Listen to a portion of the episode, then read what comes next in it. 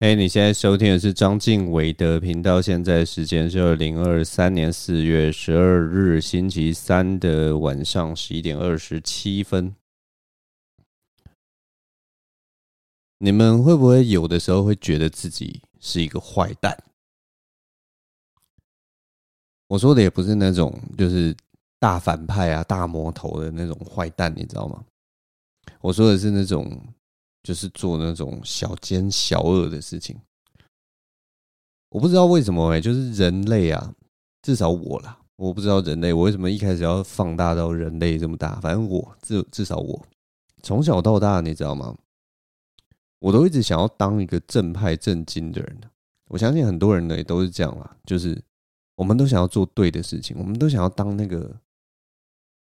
大英雄，或者是。我不知道，就是我们会想要做对的事情，做好的事情。我们不喜欢被别人讨厌。可是仔细想想，这件事情其实真的不知道为什么。哎，这是一个天性吗？还是什么的？好了，其实它算是一个天性。我好像有听过一个说法吧。那个说法就是说，我们在做为什么人会这么在意别人的眼光，或者是想要讨好他人，或者是想要被人家喜欢？原因是因为我们的那个生存本能啊。因为在远古时期，在那个狩猎采集的那个时代啊，人类是没有办法一个人在野外生存的。我们没有那么多的知识，没有那么多的技巧，可以在野外生存。所以呢，我们都是群居的动物。那我们会想方设法不要让自己在就是野外独自生存，因为我们根本活不下去。所以，因为这样子的倾向，我们为了生存，我们一定会做出各种就是对群体好的事情，或者是对大家好的事情，来讨好大家，来呃被这个群体接纳。这算是我们的生存本能啊。所以，也许这就解释了为什么我们都你知道吗？都是从出生到现在，然后我们所有看的故事，我们看的所有东西，都在告诫我们说，我们一定要。与人为善，我们就要帮助彼此，这样我们才可以生存下去。但我不知道为什么最近就觉得，最近就在想说自己是不是其实是一个坏蛋，你知道吗？我讲的坏蛋也不是说那种就是超坏的那种 坏蛋，我讲的是就是我们还是会做一些很小奸小恶的事情。就就我讲那种小奸小恶，就举两个小例子来说，就例如说晚上的时候看到那个红灯，然后你就看四下无人，四下无车，非常安全，然后你就会想说，嗯，虽然这个法律规定红灯不能走，但是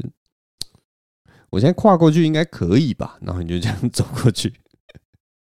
这其实根本也不算什么小奸小恶啊，这跟甚至不算恶啊，就是对这个应该还好吧。那还有另一种小奸小恶，就是那种，就例如说，你今天拿着一个垃圾要去丢，然后那个垃圾很有趣，就是它有一半是一块厚纸板，然后另一半是可能是一个塑胶壳或者是塑胶袋什么的，然后它利用那个什么强力胶啊或什么把它全部都粘在一起，所以你分不开嘛，你就觉得那个塑胶跟那个纸类分不开，所以你。但如果你要硬分的话，就是例如说，你把那个塑胶这样一点一滴把它撕下来、撕下来、撕下来，最后你那个纸板是可以拿去回收的。但因为它又是一块非常小的纸板，可能不比你的手掌还大，也许或者比你手掌就大一点点而已。然后你就觉得说，哎，这可以丢一般垃圾就好了吧？这应该可以不用回收吧？这个纸板跟这个塑胶粘得这么死，回收很麻烦呢，对不对？然后最后你可能就选择把它丢到一般垃圾里面。就我就是在讲这种小奸小恶，所以有时候你就会情不自禁在想，你自己是不是一个坏蛋？因为你会做这些小奸小恶。但我觉得这些东西。可能都还不足以说服你自己说，其实你是一个坏蛋。我，但是我最近有有一件事情让我觉得我跨过了那个底线了，你知道吗？我现在来跟你们算是告解吧。就是 我，我有时候会想说，我为什么会想出这样子的怎么会有这样子的想法？然后这样子的想法最好最最诡异的事情是我想出来之后，我还觉得我还觉得很好笑，你知道吗？这是一种喜剧演员坏掉的一个情况啊。那我跟大家讲那个想法是什么？反正就是我之前在这个脸书上面哦看到了一篇文章，那那篇文章就是在讨论在那个捷运的手扶梯上面走路时的危险。那它里面当然就是那种老生常谈嘛，就是我们的捷运不是什么右边是给人站的，然后左边大家还是习惯给人家行走。但是其实捷运局好像已经呃宣导好几次，就是说两边都可以站，然后不要再让人家在那个手扶梯上走动了。但是不知道基于这个与人为善跟让大家方便的这个心情啊，我们现在这个手扶梯大部分的情况，左边还是都是让人家通行的。反正就是很有趣的一个情况。那那个那篇文章底下，我就看到有一个捷运站长就跟大家分享一件事情。那他那个捷运站长就是就呃有点像是呼吁大家说，希望大家真的不要在手扶梯上走动了，因为他在做这个捷运站长的时候，他发现了每个每个月啊，大概都有七到八个人在这个手扶梯上跌倒，然后。轻的就是擦伤，重的人呢、啊、就头破血流，非常严重。所以他就说这个非常可怕，所以请大家走这个手扶梯就尽量不要走动，我们就站在原地就好了。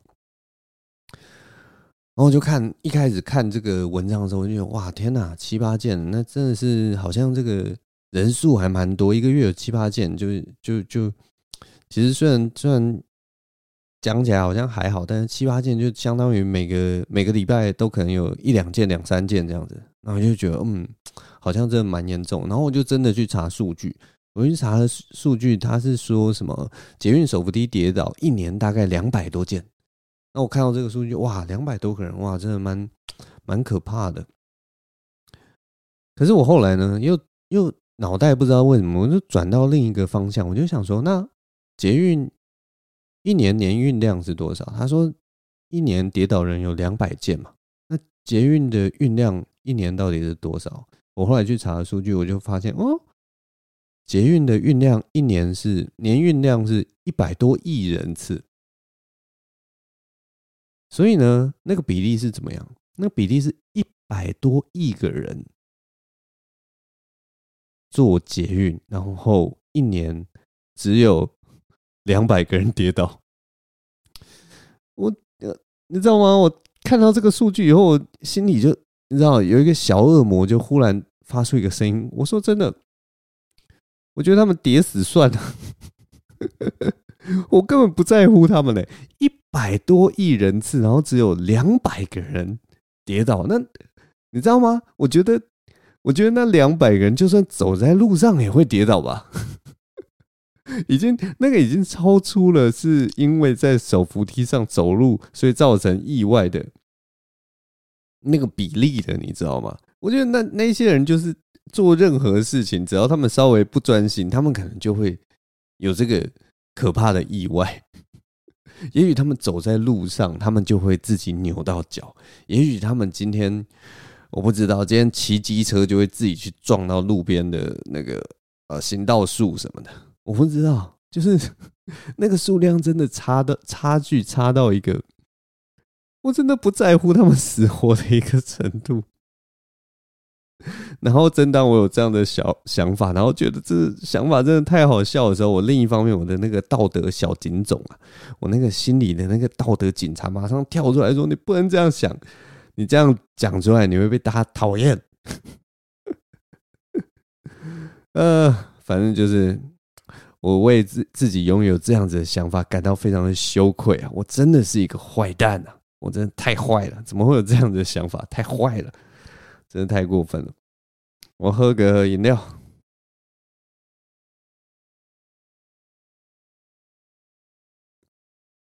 反正这就是我这礼拜的一个小心得啦，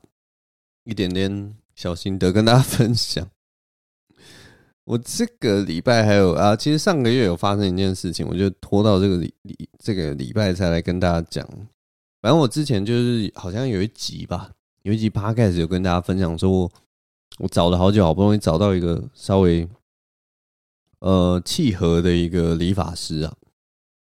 那我上个月有去找这个理发师剪头发。呃，在这边跟大家讲一个不幸的消息，就是我上个月的发型啊，其实算我自己不是很满意啊。我觉得他把我剪坏了，而且其实不止我这样觉得。我有一个很要好的女生朋友，她上次一见到我，她第一个反应也是张经伟，你的头发。那我就只好跟她说：“对，没错，你没看错，那个理发师搞砸了。”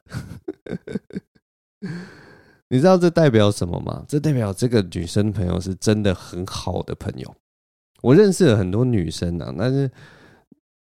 你知道女生在群体里面她们的反应呢？我不知道为什么是一个求生机制还是什么的。今天都在讲求生机制，反正女生其实不大会讲真话。如果你今天遇到一个女生，她一见面就告诉你说你就是一个丑男，或者是说你讲话就是很靠北、很白目，就是如果你遇到这样的女生，我跟你讲，那就代表。那是一个非常好的朋友，他觉得他跟你是非常好的朋友，他才敢这么说，所以要好好把握这种人。总之，这不是重点，重点是理发师把我的头发给剪坏了。可是你知道吗？我他把我的头发剪坏了，我并没有怪罪他，我怪的是我自己。我最近有一个人生的体悟啊，我就觉得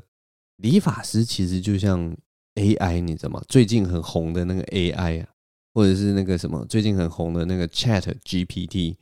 或者是什么有一个有一个 AI 制图软体叫什么 Midjourney 还是什么东西的 Midjourney，我我忘记它那个名字叫什么，反正大家知道我在讲什么，就 AI 电脑绘图 AI 绘图的那个东西。那那个东西的原理是什么？不知道，应该是说操作方式是什么？我不知道大家有没有玩过那个 AI 的。制图，反正它它的使用方法就是说，你只要给它一些呃关键字，然后你如果能够完美的叙述出你想要弄的情境，你想要做的氛围的话，它就会利用电脑绘图，然后把一个很漂亮的图产生出来。例如说，你跟他讲说，你希望呃你要有一个绿色的太阳，然后在一个月球表面上。然后月球表面上有一只穿着太空服的狗，手里拿着可口可乐。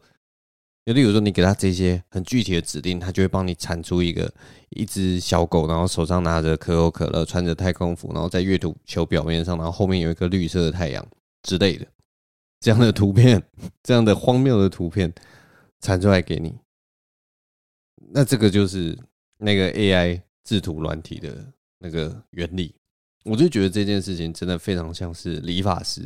因为我上次剪坏之后，我回去我就在检讨，我一定是有一些关键字给这个理发师的时候给错了，你知道吗？因为第一次剪跟第二次剪的时候，他都帮我剪出非常好的发型，我都非常的满意。但是到第三次的时候，我好像给了他一些错误的指令，就例如说，我可能跟他说我要打薄，或者跟他说哦，夏天了我要剪短。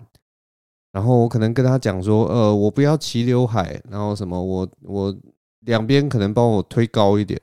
诸如此类的一些指令，其实我自己可能都不是很了解那些指令代表什么样的意思。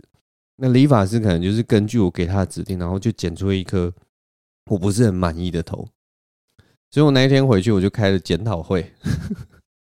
我就开始回想我前两次给他的指令是什么，然后第三次给他的指令是什么，然后就交叉比对，交叉比对，然后最后我我上个月呃、上个月剪坏，然后这个月我又再去找他剪，然后这一次我给他的指令就是跟我第一次跟第二次差不多，再再多加一点，我觉得这个一点点的小变化，果然剪出来的头发我就哎满意多了，你知道吗？我觉得嗯很棒，真的很棒。就是我我我觉得理发师真的就跟 AI 一样。然后我之前那个朋友就问我说：“哎，那你这次去剪发顺顺利吗？”我说：“顺利啊，因为我现在就是在训练我的 AI 理发师。”所以大家要记得这一点啊，理发师啊，你就是要像 AI 一样训练它，你就可以剪出让自己也都满意的发型。大概就这样。今年不知道为什么有很多关于这种品质的事情哦，特别让我有特别有感觉。可能也是因为最近那个什么通货膨胀啊、物价飙涨啊什么的，让我去想很多这种这种，我也不知道，就是消费上面的事情。像我之前就很纳闷呢，就是我我我其实活到现在，我慢慢都会慢慢有一个感想，就是现在的东西好像真的是越来越烂了，你知道吗？就例如说衣服啦，我就一直觉得现在的衣服好像跟我十年前那个时候的衣服差很多。就例如说，我们我们以前买 Uniqlo 啊或什么，都会觉得说，它其实虽然是一个平价品牌，但是它的那个品质啊，可能是日本制的还是什么的，就是感觉特别扎实之类的。就一件衣服，我感觉都非常耐穿，但是就觉得现在的那个品质好像真的有在变不好，你知道吗？但你知道我另一方面，你知道我是一个很会检讨自己的人，所以我当有这样子的想法的时候，我有的时候脑袋会想出另一个东西，就是说，哎，你看，你是不是就是变成那种最令人讨厌的老人了？就是每天都在讲说，哦，这家店以前比较好吃，呃，这些这个东西我们以前的东西多好多好，就是那种贵古贱今的那种。烂老人，你知道吗？我每次都会想说啊，不要了，这一定就是我自己在贵古贱今。我一定就是不懂这种衣服的东西。我一定是觉得以前的衣服就是比较好，你知道，活在那种美好的回忆里面，然后就觉得现在的东西都很烂，你知道吗？所以我都一直一直内疚，然后一直就是一直一直这这叫什么？反驳自己脑袋这种想法。而且我之前没想到，我之前就看到了。居然有研究证实了这一点，没想到有研究证实了这个论点呢。反正我之前就看到一个 Vox 这个一个新闻媒体的一个影片啊，然后他们就有做这样子的研究，就是说，反正一个东西制造出来有几个面向了，有一个三个最基本的面向是它这个销售的时候会考量的点，一个就是它的功能嘛，衣服最主要的功能嘛。遮风避雨嘛，然后耐穿度什么的，然后另一个就是好看程度，就是设计费嘛，就是这个衣服好不好看，什么颜色什么的。那第三个，在这件衣服产出的时候要考量的点，就是那个制作成本，就它呃用什么样的制作流程啊，然后花多少人力啊，用多少材料啊什么的，就这三点：功能、好看跟制作。一个产品这样出来就是这三个方向，然后原本这这三个方向是会抓到一个平衡，然后它的这个市场有这样子的价值，但是后来在在好像什么十九世纪初期吧，有一个东西改变了这一点，就是它有一个东西叫做消费主义的东西，改变了我们的消费模式，所以也改变了那个这三个方向哈。就因为在消费主义盛行的时候，我们买的东西已经不再是为了需求而买，我们有的时候是为了呃呃面子啊，或者是说什么，反正就各种方式去买。也许是因为广告，也许就是我们想要跟明星穿的一样而去买，而不是就再也再也这些东西跟它的功能、跟它的好看、跟它的制作成本已经慢慢有点脱钩了。有的时候就是一个 k moji 的事情。不过接下来就变得更有趣了，就是我们的消费次数虽然增多了，但另一方面啊，我们想买的时候又不想要花太多的钱。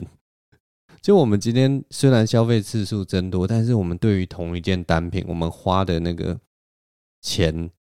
其实还是会希望它越便宜越好。例如说，我现在可能呃比平常还多常买短袖 T 恤，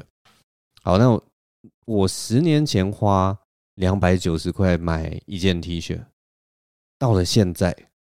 我最多最多，其实我也还是只想花两百九十块买一件 T 恤。即使我以前一年可能只买两件 T 恤，那我现在可能一年买到四件 T 恤，但是我每一件 T 恤我都一样要花两百九十块。人类或者是说我们就是这么的讨厌。可是那个那个大家知道，制作一件短袖 T 恤的成本到现在，这是跟十年前相比，那个数字一定是上升。不管是工钱也增加嘛，然后材料费可能通货膨胀什么，一定也上升什么。所以这时候呢，那个制作商就要想办法，他就要想办法让这件事情不要，就是要让价钱能够都还在那个涨幅的合理范围。他可能可能以前两百九十块，他现在顶多涨到三百五，因为他知道什么涨到三百九，大家可能就不想买衣服了，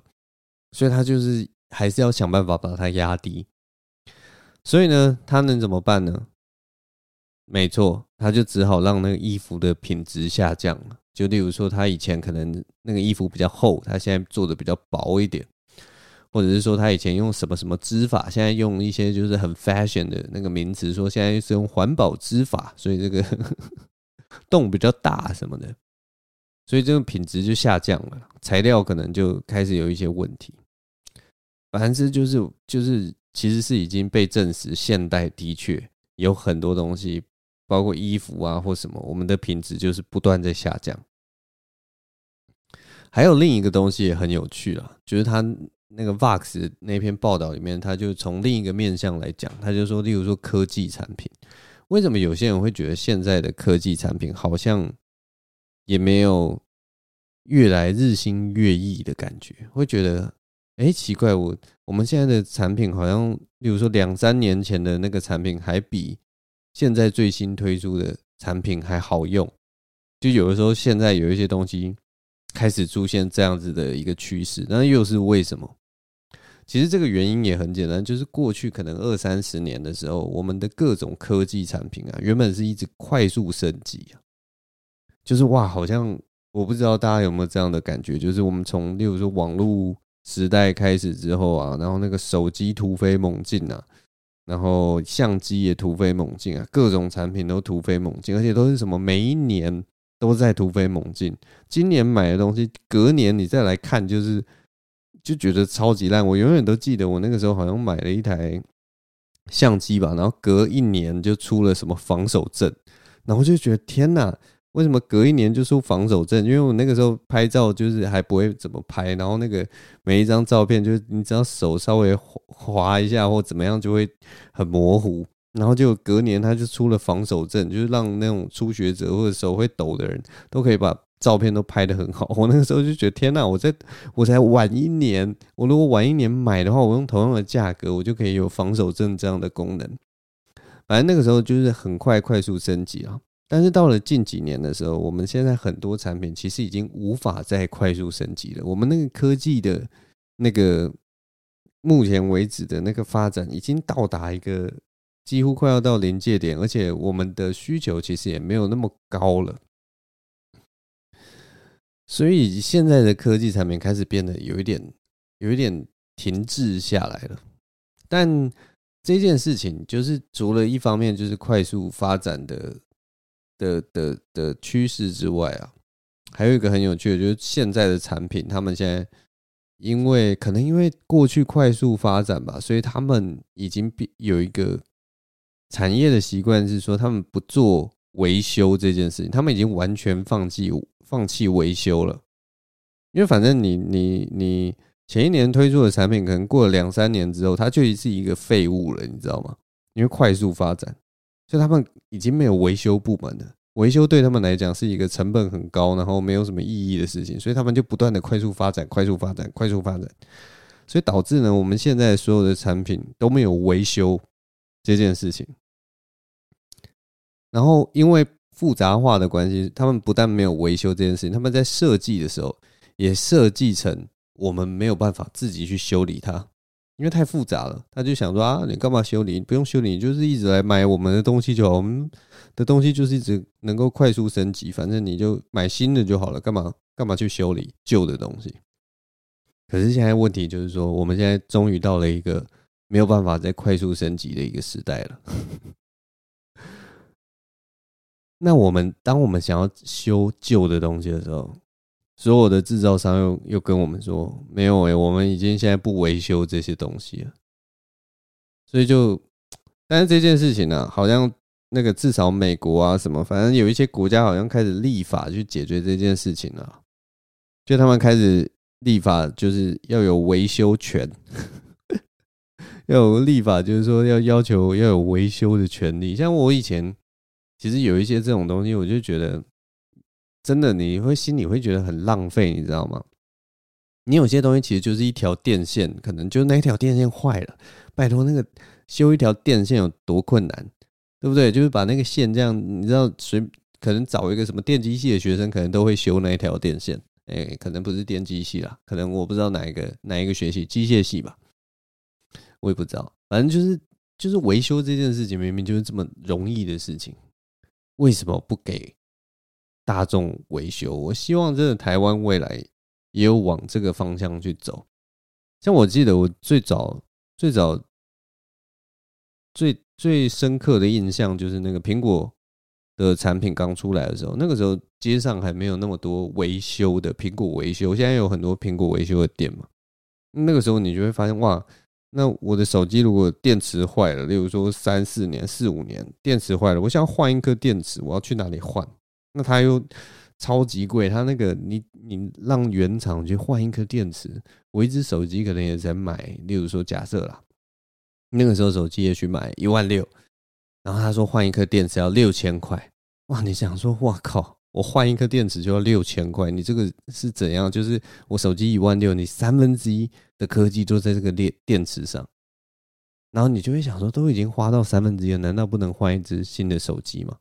那个年代就是这个样子，但现在你知道吗？现在坊间有很多人有可以帮你换电池，然后那个电池的价格，整个成本都整个被拉低了。所以这个基本上我就觉得这种事，就是修理这件事情是很 是很应该给消费者的一个选择。另一个例子就是我之前有买一个 IKEA 的一个呃类似橱柜的东西。然后我中间有一块板子，那个时候就太脏了，还是发霉什么的，所以我家人就把那块板子给丢掉了。然后后来很想要一样有那一块板子，所以我就写信去问 IKEA 说：“哎，我想要买一块中间那个板子，可不可以？”就 IKEA 就回信给我说：“呃，我们没有在单卖这个零件的。”但我就觉得很奇怪，这种东西为什么不能单卖？这个零件，那假如说今天我有一个桌子，然后我有一个什么软木塞，或者是说它有一个零件，一个螺丝，我把它弄丢了或什么的，难道我不能跟你买这么一个小零件吗？你难道就一个小零件而已？难道我还要就是特地去，我不知道，去地毯式搜索吗？我就觉得很奇怪，因为我就觉得你这些东西又不是说。没有，很怪啦，我就觉得很怪。就是你为什么不能卖零件给我？我就喜欢你这块板子，你为什么不能卖我一块板子就好？但我不知道啦，这就是我们现在社会所遇到的一个问题，就是新的东西品质越来越烂，然后旧的东西还不给修，超级贱的，超级莫名其妙的一个情况。跟大家分享，好了，节目录到这边啊，差不多了啦。最后跟大家推荐一个我最近在看的一个一部美剧啊，应该是美剧吧。我最近在看那个《The Marvelous Mrs. Maisel》，它是这部片我不知道怎么翻译，呃，了不起的梅瑟太太之类的吧，这好像是中国那边的翻译。反正我不知道那个翻译到底是什么，反正就是大家再去找找看。The The Marvelous Mrs. Maisel。总之呢，他那部剧其实是在讲一个，哎，他是哪个年代啊？甘乃迪年代，反正我忘记了，一九七零还八零之类的吧，或五零五零六零七零八零，反正其中一个年代，我把那个二十世纪。下半叶的故事，反正他他就是在讲一个女生的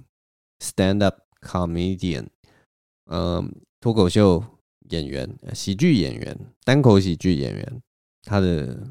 整个心路历程。他从默默无闻，他第一次接触到单口喜剧，然后慢慢慢慢慢慢，呃，慢慢成长的一个故事啦。那非常好看，因为他的剧本写得非常好，他的剧本。节奏很快，然后剑拔弩张的，就是一个非常很剧场式的那样子的剧本，所以我觉得第一季真的超级好看。然后，但是第二季目前我的体感上觉得说没有那么好看，但是第一季真的很好看，所以我很推荐大家去看。你就可以看到一个喜剧演员他在里面他写的那个情境哈，我看了真的都有那个心有戚戚焉。他完全就是把那种就是哎，你第一次遇到单口喜剧，然后你就被他那个魔力所感染到，你就发现哇，我站上台这样讲一些废话，然后底下的观众就哈哈大笑的那个魔力，然后你上瘾之后，接下来就是面对一连串的挫折，然后你刚开始的时候，你会发现为什么我会冷场，为什么我会失败，然后你就会出现各种的疑问。然后在这个过程中，他也就完全表现出说，你其实是很容易中间迷惘，然后中间就放弃的。就是你刚开始尝到这个笑声的甜头的时候，你会以为自己随时随地都好笑，所有的观众听了你讲的话都会哈哈大笑，但是并不会。这件事情其实非常困难。然后他接下来还有就是再再有到下一个呃阶段，就是说他可能会。呃，在日常生活的时候讲出一些大家没有办法接受的言论，就是喜剧演员后来可能你讲的话会变得越来越恐怖，然后你跟喜剧演员聊天的时候，所有人听到喜剧演员聊聊天都会想说：天哪，该不会你就是这种人吧？你就是会讲这种难听的话的人呢？然后你开始会拿捏不到那个分寸，你会觉得哦，我随时都在开玩笑，可是其实听。听你说话的人会没有办法分辨你到底是不是在开玩笑。这件事情其实是真实发生的事情，不是他虚构的，不是剧中就是把这件事情夸大，而是真实会在你做喜剧、你做单口喜剧的时候发生的事情。就像我一开始。这次 Podcast 一开始所讲的那个东西，就是它是一个很可怕的东西。一百多亿人次，只有两百个人跌倒，然后我心里就会忽然冒出这个念头：我真的不在乎他们。就是就是像这种东西讲出来就非常可怕，对啊。那这个东西，我就要不是我这个人非常的敏感，我就不会去质疑。也许我就跟我同学或跟我朋友开玩笑的时候，我可能就会直接讲出来，大概就是这样。就诸如此类，它是真的会发生，因为我自己也有经历过这样子的阶段，就是你会讲出一些非常可怕的话，然后你事后回想说，哇，我在那个场合我怎么敢讲这种话？